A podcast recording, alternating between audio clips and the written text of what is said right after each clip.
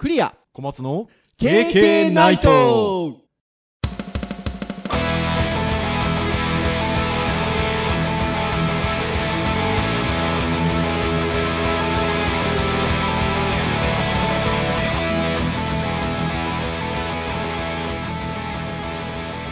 はい始まりました。K&K ナイト。438回目の配信となります。お届けいたしますのは東京恵子と小松でございます。よろしくお願いいたします。今回はですね、えー、クリア先生体調不良ということでお休みとなります、まあ、今日ちょっとねもらった連絡ですと、まあ、結構ね熱が出てしまったということでまたでもね療養しているというところですね。今週の話で言いますと,、えーと、今週のですね、えー、金曜日から私たちのですね教えている、えー、デジタルハリ大学のですね、えー、卒業展示会がありまして我々もね、え卒業制作の指導をねしとる身でありますので、え見に行くわけなんですが倉谷先生もですね、えーと、東京に来る予定だったようですがうーんちょっと今回の体調の様子だと厳しそうな感じですねちょっとねかなりチャットでは悔しがっておりましたがはいちょっとね早く良くなっていただきたいなと思うところとまあ先生ねあのハードスケジュールだったところもありますのでまあちょっとね、仕事止まること自体はあまりこう、良かったですねとは言えないんですが、まあちょっと休養を取ってね、元気に復帰されることをね、期待しておりますので、こちらもね、放送を聞いておると思いますが、頑張ってください。はい。はい。まあちょっとね、来週はきっと復帰されるとは思っておりますのでね、えー、がっつりと休養していただければと思います。前回ですね、えー、皆さん配信聞いていただけたでしょうか？えー、第437回はですね、やる気の正体というですね、やる気の正体についてその話したわけなんですが、私個人的には非常にあの楽しかったですね。あの、一応配信後も自分でまた聞いたりとかしてみまして、えー、まあ、自分のですね、このやる気というものに対する捉え方、まあ、そちらがですね、やっぱりちょっとこう、考え方が変わりました。うん。ね、えー、またその内容を話してしまいそうになりますが、気になる方はですね、まだ聞いてない方、ね、えー、気になる方はぜひ前回のね、配信もよろしくお願いいたします。で、えー、今回なんですが、えー、ターン的にはですね、えー、ウェブ会ということで、えまさかの、ね、え3週間前に続き、ウェブ会のターンで、連続でですね、一人喋るとなりました。頑張っていこうかなと思います。で、え今回もですね、あの、前回に習って2部構成でいこうかなと。あの、やってみて分かったんですけど、あの、私多分ね、一人喋りだと、自分の場合ですよ。えー、一部構成だとね、間延び感がね、自分でね、多分耐えられないんですね はい。なので、まあちょっと区切って2テーマぐらいをですね、まあ話すと30分ぐらいでちょっと話しやすいなということで、今日もですね、あの2部構成でちょっと考えてきました。はい。えー、1つ目はですね、ちょっとね、えー、ネットコミュニケーションについての記事がありましたので、ちょっとその話をね、しようかなと思います。これはですね、あの、Yahoo ニュースでも出てたので、結構ね、見た人多いんじゃないかなと思います。で、2つ目はですね、ちょっとですね、えー、一人ということもありますので、ちょっとアクセシビリティ関連の お話をしようかなと思います。なんで半笑いかっていうとですね、僕実は、このね、ポッドキャストで、アクセシビリティ関連のね、話はね、何回かしてるんですけど、ちょっとね、苦い思い出があるんですね。あの、やっぱなかなかこう、うまく話せないというか、なかなかこう、うまく説明しきれないというか、なかなか難しい感じになっちゃったんですよね。まあ今日はですね、ちょっとあの時事ネタ的なところもありますので、まあ、あの、えー、まあ、せっかくの一人喋りですから、ちょっと、あの、その辺の話をしようかなというところで、ちょっとそこでしてる人はちょっと、あの、あの、切らないでほしいんですけど、えー、まあちょっと皆さんにとってですね、あの、聞きにくい感じにならないようにね、ちょっと話せればと思っていますのでね、はい、どうぞ よろしくお願いいたします。はい。えー、では一つ目のね、えー、ちょっとところにね、早速えー、テーマね、釣っていきたいと思うんですが、はい、えー、こちらですね、えっ、ー、と、アエラ .net さんの、えー、記事ですね、えー、Yahoo ニュースもね、えー、転載されてましたが、えー、カッコ、句点、文章にある丸ですね。句点ですね。カッコ、句点、カッコ閉じ。に、威圧感や怒りの感情を見とる若者背景に、タイパ重視世代の気遣いと正義って記事がありました。これね、見た方いるんじゃないですかね。はい。えー、まあちょっと例えば LINE とかのね、やりとりで、その、句読、句点の丸ですね。で、それをつけることで、その相手にとってね、意思表示というか、そういったものがちょっとこう、違いますよと。で、僕ら世代からしてみると、えっていう感じのね、結構内容で、まあ、タイトルからもですね、割とこう、引きがあったんじゃないかなというふうに思っています。で、この句点が入ることで、その、何ですかね、あの、句点あんまり使わないらしいんですよ、若い世代は。うん。で、えっ、ー、と、で、そこにちょっとやっぱり理由があるらしくて、まあ、つけることで、その会話を区切りたくないとか、えー、もしくはその、かしこまってるような感じで、まあ、例えばその少し怒ってるようなね、表現にやっぱり見えてしまうとか、いうところがあるようですね。はい。で、えっ、ー、と、これもですね、ちょっとまあ、ね、前にもこちらのポッドキャストで話しましたけど、ね、おじさん公文の話とかね、やりましたよね。まあ、ちょっとこの辺に関してはね、うーん、なんでしょう、えー、コミュニケーションの仕方で、それをどこをこう普通に置くかっていう話だと思うんですね。うん。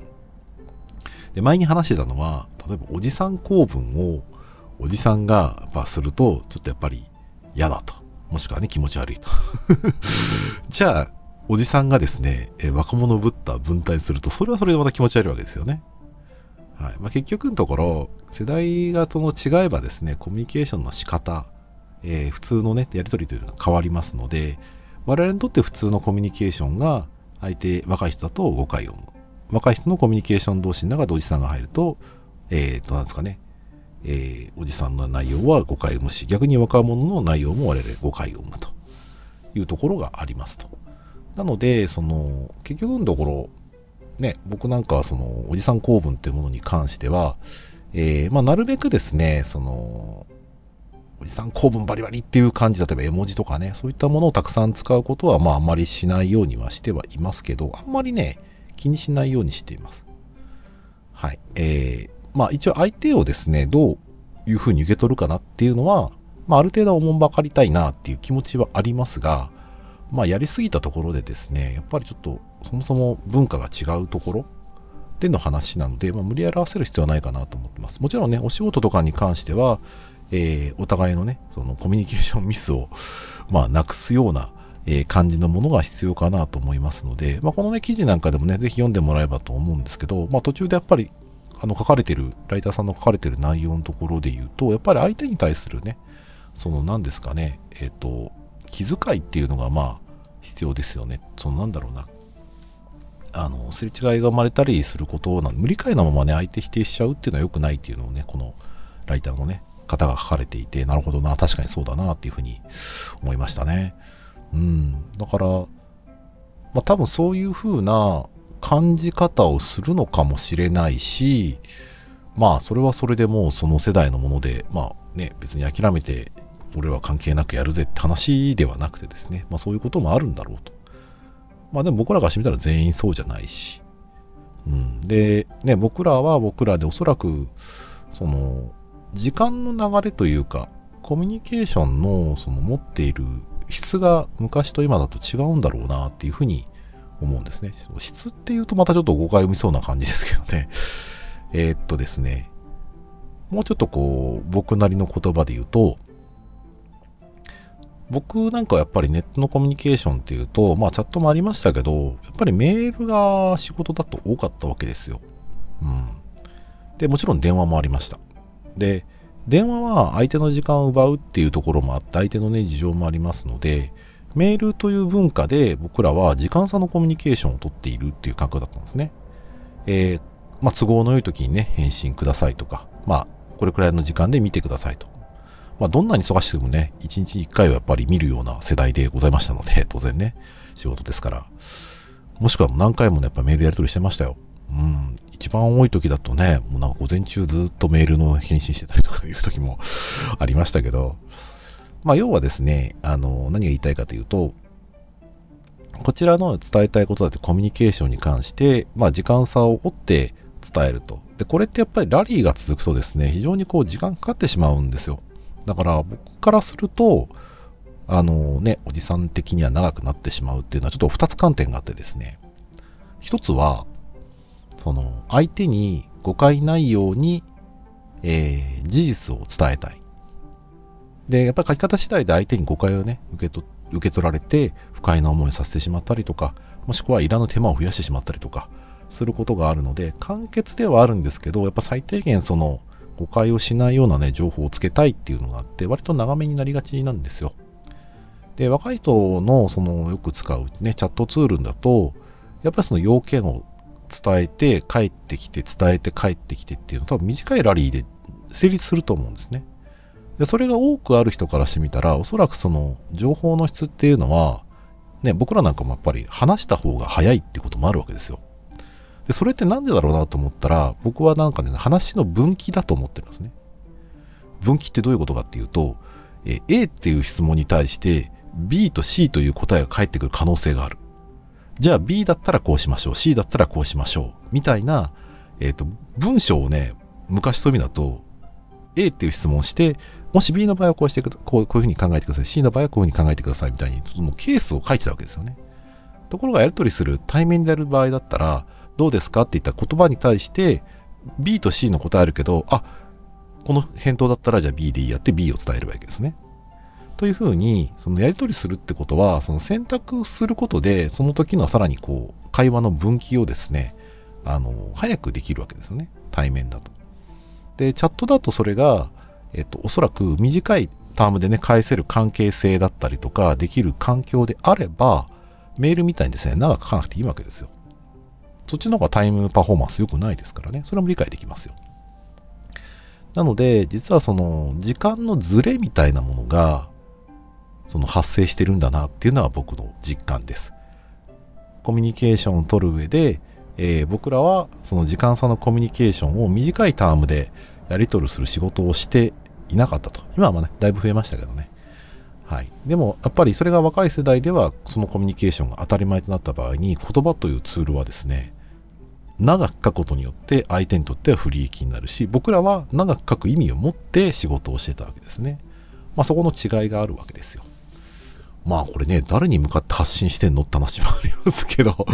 まあ若い人聞いてくれてたら、まあ、あの、あ、そういう意図があるんだなと思ってくれればいいし、まあ若い人は若い人なりのその短いタームのやり取りっていうのは、やはりそこにメリットがあるからだろうし、あとはそれが普通だと思うんですよ。彼らにとってのね。で、それは僕らにとっての普通ではなかったし、まあ近いところには来ているなというふうな実感でございますよ。はい。まあ、ということで、まあ、あのその当店とかにね威圧感とか怒りとか感情をこう読み取るって言われても、まあ、そこに関してはそういう人がいるっていう認識は持ちますでもそこにやっぱりあんまりなんだろうなそれはやりすぎだとか違うとかっていう別に否定はしませんでもそこに対してそれが絶対だという肯定もしないという、まあ、スタンスですね、うん、ただやっぱりタイトルとか見るとねこの話はねしたくなるんですよね。はい。どうですか？皆さんの中でもその、どうですかね、その LINE とかのやり取りで、えー、句点に対してのね、その、そこに感情が生まれるとかっていうので、どういうふうにね、思われたか。もしよければ皆さん、コメントとかをですね、あの、公式ページとかに書いてくれると、えー、すごくね、参考になります。はい。ということで、ちょっとね、えー、一つ目のこう話題として、えー、句点ですね。ネットのコミュニケーションについて、まあ、その言葉、捉え方、ね、えー、句点に対するこう考え方みたいなところを少しね、お話をさせてもらいました。はい。じゃあちょっとですね、二つ目。ね、来ましたよ。アクセシビリティ関連のちょっとね、話をしようと思います。まあちょっとアクセシビリティについてですね、あんまりこう、何ですかっていう人もいるかもしれませんので、まあちょっと、えー、そこの話をする前に、まあ事実としてこういうことがありますというところを少しね、お話をさせてもらいたいなと思います。とですね、これどこになるんだろうな？内閣府が一応出している話なのかな？えー、っとですね、令和3年、えー、今年では令和6年なので、3年前ですかね。え、っと、障害者差別解消法というのがですね、法律が出たわけですね。えー、いわゆるその、障害のある人に対しての、その、例えば、えー、配慮をね、しましょう。え差別をしないようにしましょうっていう風なね、法律が一つありました。で、ウェブのね、えー、ところテーマで関係するとしたら、えっ、ー、と、ウェブの場合だと公的機関ですね。えー、公的な公な機関に関しては、ウェブアクセシビリティを、えー、担保しましょうと。ウェブアクセシビリティは、まあ、言ってしまえば、ウェブサイトにおいて、まあ、どういった人でもね、老若男女、障害持つ方、えー、だけじゃなくてね、えー、老若男女、若い方も、年老いた方も、子供もっていうふうなね、まあ、ちょっと子供もちょっとどこまでかっていうのは あの、サイトの定義によりよるんですけど、えー、いわゆるそれがアクセスが平等に情報を受け取れるっていうふうなね、ことをウェブサイトで考えなきゃいけないと。で、それはちゃんとこう企画としてはあって、完全な答えはないんですけど、まあそういった、えー、対応しましょうと。で、公的機関は、えー、義務化されてまして、で、まあ企業とかですね、えー、そういったところに関しては努力義務というのがなされていましたと。はい。で、えっ、ー、と、今年ですね、令和6年の4月1日からですね、えっ、ー、と、ちょっとですね、改正されるというか、もともと3年後にですね、施行されるみたいな、えー、ものがあって、4月1日からですね、合理的配慮が義務化されますというのが出てまして、割とね、ウェブサイトとかでも、この、えっ、ー、と、改正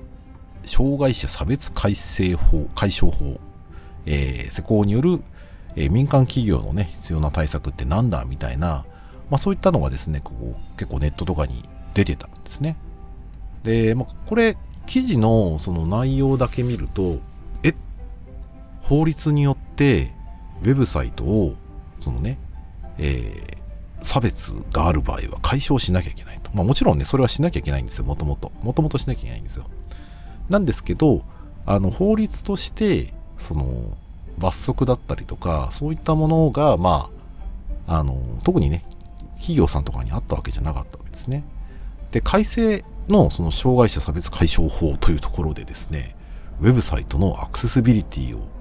あの確保しなきゃいけないのかっていう話がですね、割と僕ツイッターとか見ててもね、X ですね、ごめんなさい、えー、出てまして、あどういうことだろう？これもしかして僕が今やってる仕事にも結構影響出るかっていうところが、えー、ありまして、まあ、ちょっと今日はその話をしようかなと思った次第です。もうね、だいぶこう、難しそうな話に聞こえるかもしれませんけど、えー、もうちょっとね、あの、気軽にちょっとね、話しますと、結局その、ウェブサイトにそのアクセスをする上でね、情報を受け取りやすくしましょうっていうところをいろいろと、まあ、やる企画えー、JIS 企画とかね、えー、そういったものが、まあ、あとは世界の、あなんだろうな、企画として、えっ、ー、と、WCAG2. 今1かな、えー、っていう風な、そういうアクセシビリティの企画もあるわけですね。で、それを確保するための、まあ、仕組みがあるんですけど、で、このね、話題って、見ていて僕も、え、まずいじゃん、やんなきゃまずいじゃんっていう風にちょっと一瞬感じたんですけど、よく読むとそんなことじゃなかったんですよね。まあ、ちょっと僕なりの解釈も入りますので、あの詳しくはですね、皆さん、あの改正障害者差別解消法とかね、まあ、それでウェブサイトみたいなところで、ちょっとね、検索してみるといろいろな記事見れると思いますので、見てみてください。で、僕なりにですね、いろいろとサイトを見て、えー、読み解いた部分として、まあ、私なりにちょっと解釈を少しお話をさせてもらおうかなと思います。で、えっと、まずこの改正障害者えー、差別解消法によって Web アクセシビリティ、えー、確保しなければいけない。企業は設定しなきゃいけないのかっていうところですね。で、ここに関しては僕が一応読み解いてる感じでは、ちょっとその、なんだろうな、えっ、ー、と、グレーというか、義務化をどこに向けてその義務をするのかっていうところがちょっと、えー、ありまして、これね、うん一応理屈としては Web アクセシビリティは確保した方がいいかどうかで言ったら当然した方がいいです。ただ僕もですね、お仕事として検討したことがあるので、大変は大変なんですよね。全部やろうとしたら結構大変。まあ大体 Web アクセシビリティとかやろうっていう風になった場合には、まあ、できる範囲のことをしましょうっていうのがね、割と大事なことではあるので、あの、義務っていうふうになると結構厳しいなって気はします。それはシステムだったりとかね、やっぱり今まであるものを、その、変更するのにただじゃできませんので、まあ費用がね、かかる部分ですから、そんなおいそれと簡単にできないんですよ。特にシステムとかはね。はい。で、日本、で、海外だと割と結構その、法律で決まっていて割と訴訟とかになったりとかするので、あの、頑張ってやんなきゃいけない。特に大きなところはね、やんなきゃいけないっていうところはあったんですけど、で日本の場合どうなのっていうところで、ちょっといろんな記事をね、見たところで、一応ですね、僕見た感じだと、その、法律的な、まず罰則っていうのは、あの、まあ一応こういうふうにしなきゃいけないっていうところでの罰則規定は一応ないそうはなさそうです。で、ポイントがですね、僕ね、このね、改正障害者差別解消法に出てくる言葉として、えっ、と、合理的配慮をするっていうところがあるんですよ。合理的配慮の提供って何だろうかっていうのがね、最初僕はやっぱりつかめなかったんですね。はい。で、合理的配慮っていうのをどう捉えるかなんですけど、えっ、ー、と、まあ今までもね、そのウェブサイトに限らず、差別はもちろん解消しなきゃいけないっていうところはあったんですけど、えっ、ー、と、で、今回のウェブの部分って、そういう意味だと、ウェブだけの話じゃないんですが、ウェブのところを見たとしても、その合理的な配慮をするっていうところは、えっ、ー、と、アクセシビリティをするに、まあ、ニアリーな部分はあるんですけど、あの、完全なイコールではないんだなってことは読んでて分かりました。はい。だいぶ回り、回りくどいですね はい。えー、合理的配慮に関しては、割とその、まあ、リーフレットとかね、内閣府が出してるリーフレットとかを見ても思ったんですけど、えー、例えば例で乗っかっているのが、例えばそのカフェとかがありますと。でカフェとかがあった場合に、例えば、えっ、ー、と、入り口が階段になっていて、車椅子の人が入れませんと。いう風な場合に、じゃあそのスロープを作なきゃいけないのかと。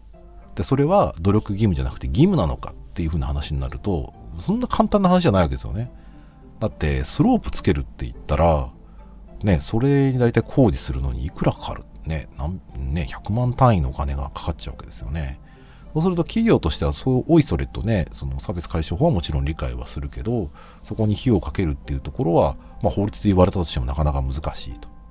で、合理的配慮って何かっていうと、そういう問題を解決するのに、企業が、じゃあこんな方法はどうですかと。ね、不便、不便をまず訴えかける人がいて、で、それに対して配慮をする、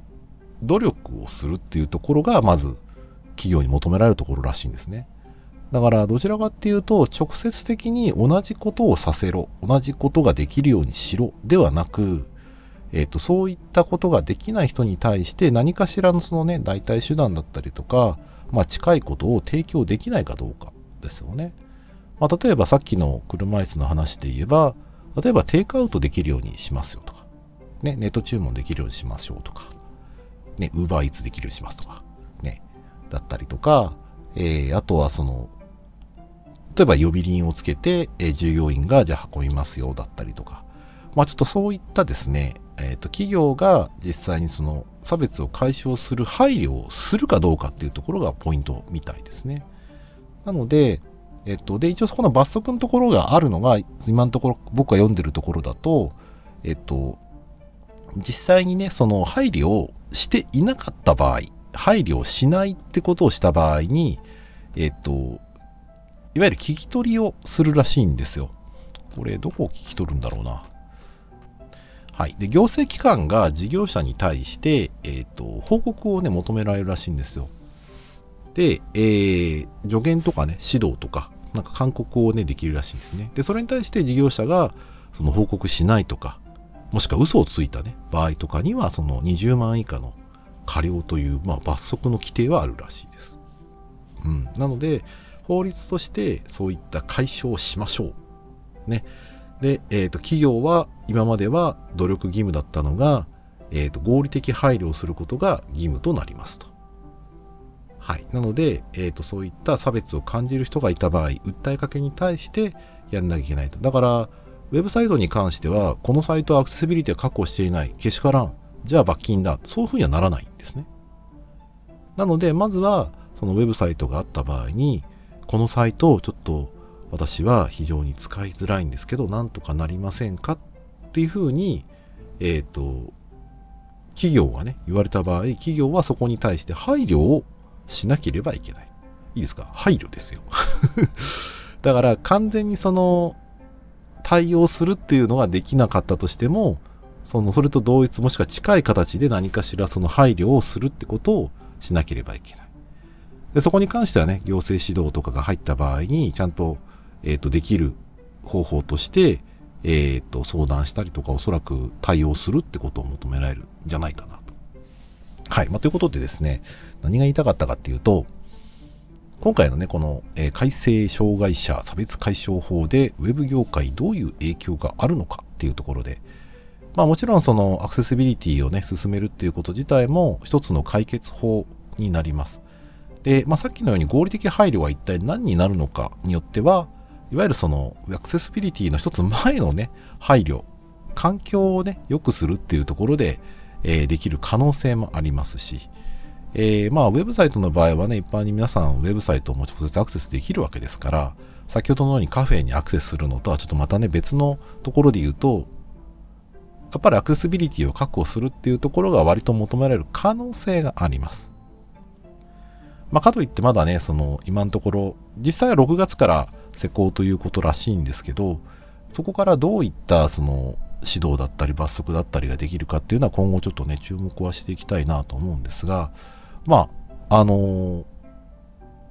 これは多分企業さんとか、その影響範囲、まあ、あるところどこまでかにもよりますので、一概にね、やらなくていいですよっていうふうには僕は言えないんですけど